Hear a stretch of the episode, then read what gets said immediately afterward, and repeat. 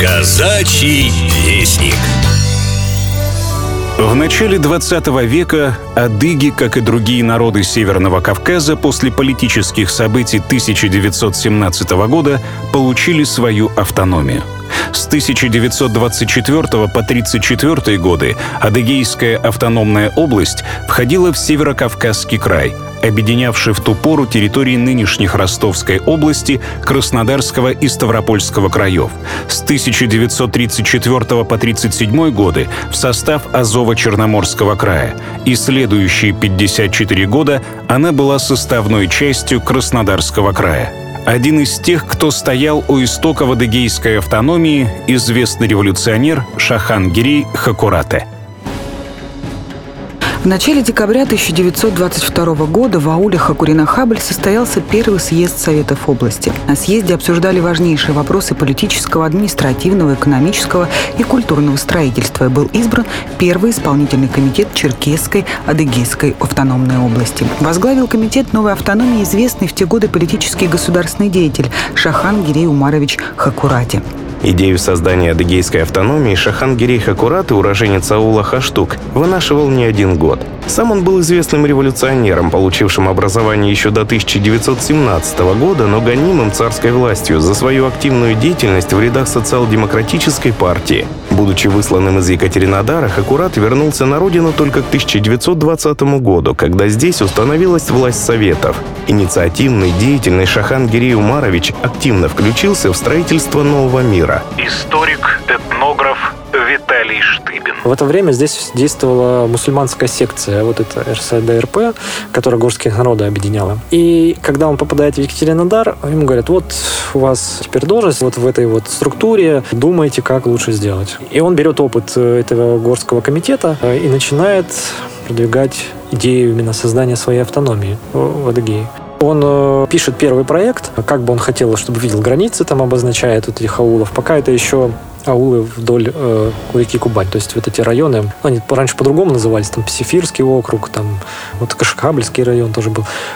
Пшеронский, обозначает границы, говорит, давайте их очертим и выделим автономию. А вопрос с распределением пересеченности с русскими и украинскими поселениями, ну, в общем-то, решим. Ему сверху дают добро и говорят так, проводите опросы, чертите границы, межуйте землю, и э, какие опросы будут у населения, давайте спросим.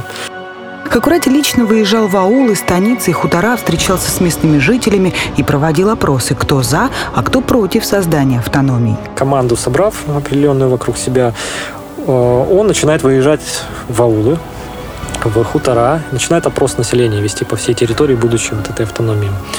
О том, как бы хотите ли вы войти или нет в новую автономию. И параллельно начинается межевание там, земель, ну, насколько это возможно было.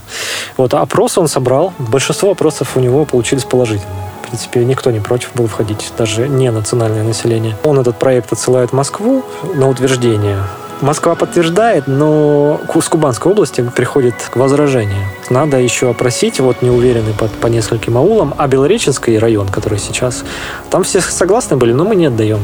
Кубанская область, потому что там железная дорога, узловая станция, все, не разрешаем. И вот долго у них баталии шли, они встречались, с, вот, с объединенные были вот, комиссии Кубанской области и будущей автономии, но получилось у него согласовать. Единственный вопрос стоял какой, самый главный, столицу где сделать? потому что нет же городов в Адыгейской автономии.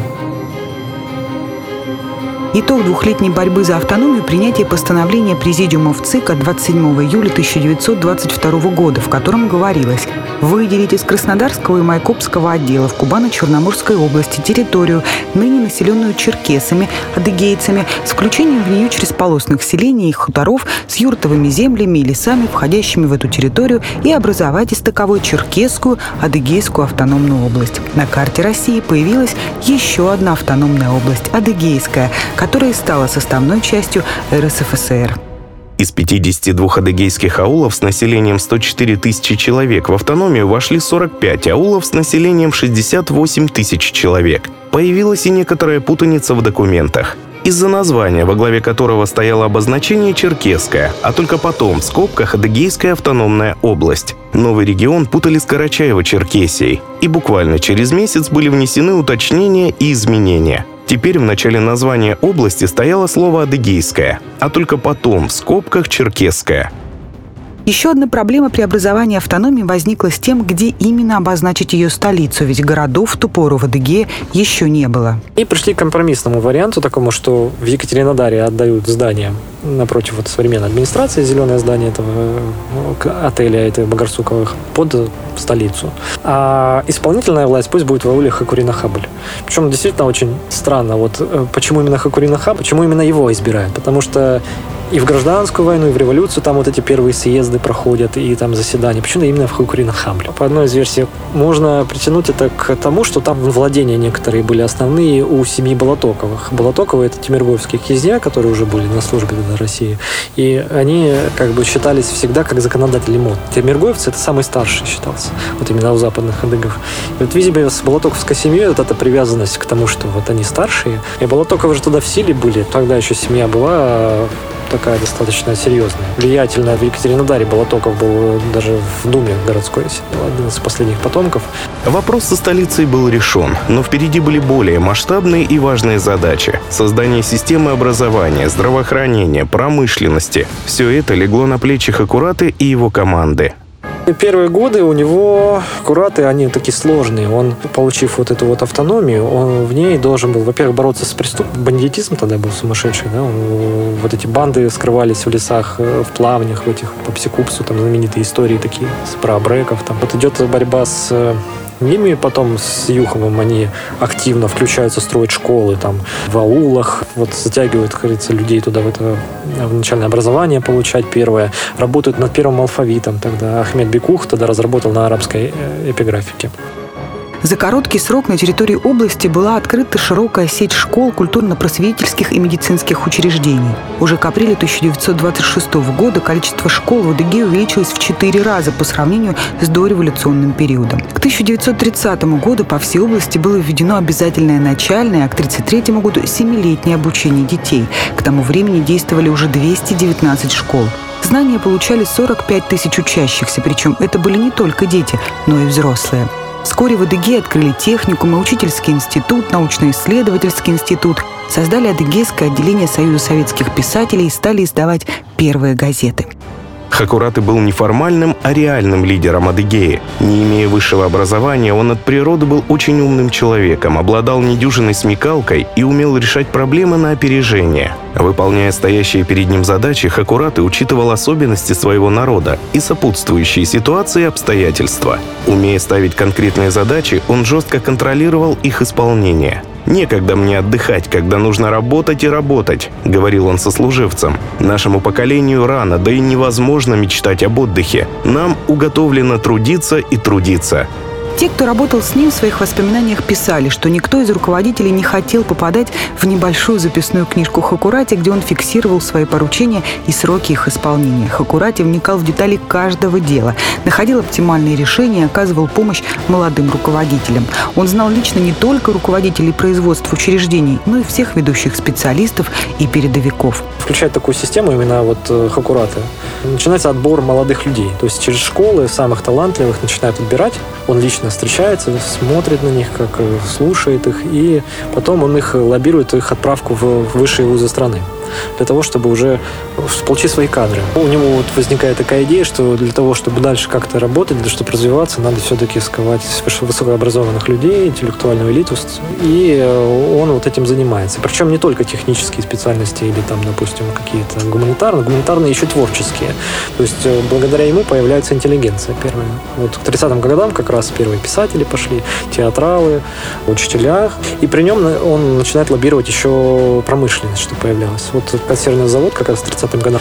И получается, именно, кстати, появление завода стало следствием протяжения вот этой ветки трамвая туда, к мосту. Хакураты за годы у руля адыгейской автономии удалось сделать очень многое. Несмотря на трудности, за сравнительно короткое время Адыгея вышла на современный уровень развития экономики и культуры, накопила хороший интеллектуальный, духовный и кадровый потенциал. Шахангирей Хакураты не жалел ни сил, ни времени. Он без устали работал, ставя все новые и новые задачи. Практически 8 лет он вот очень упорно работал на отбор кадров, на вот лоббирование строек, этих, там же распределение ресурсов постоянно шло это. И лоббировал очень активно через Москву напрямую. Это все потому, что в Москве его постоянно как бы очень хвалили, и он там постоянно отмечается, что он председателем его оставим, он очень хорошо справляется. Награды различные, вот эти высшие советские он получает. И вот до 30-го года он практически поднял. И образование сковал, в общем-то, интеллектуальную элиту и рабочую элиту автономии тогда еще. И э, у него более-менее чинно, мирно там бандитизм ушел, все, в общем-то, ушли в колхозы, совхозы, промышленность, все были пределе. Менялась жизнь автономии ее жителей, менялись и границы Адыгеи. В 1924 году в ее составе было пять районов, а в 1936 к ней присоединили еще и Геогинский район и Ханский сельсовет. Тогда же появился и новый административный центр. Столицей Адыгейской автономной области стал город Майкоп. Основатель и бессменный руководитель Адыгейской автономной области, выдающийся сын адыгейского народа Шахан Гирей Умарович Хакурати не дожил до этого события всего год. Он умер 5 октября 1935 года в Москве от сердечного приступа. Программу подготовили Алексей Орлов и Марина Попович. Казачий вестник.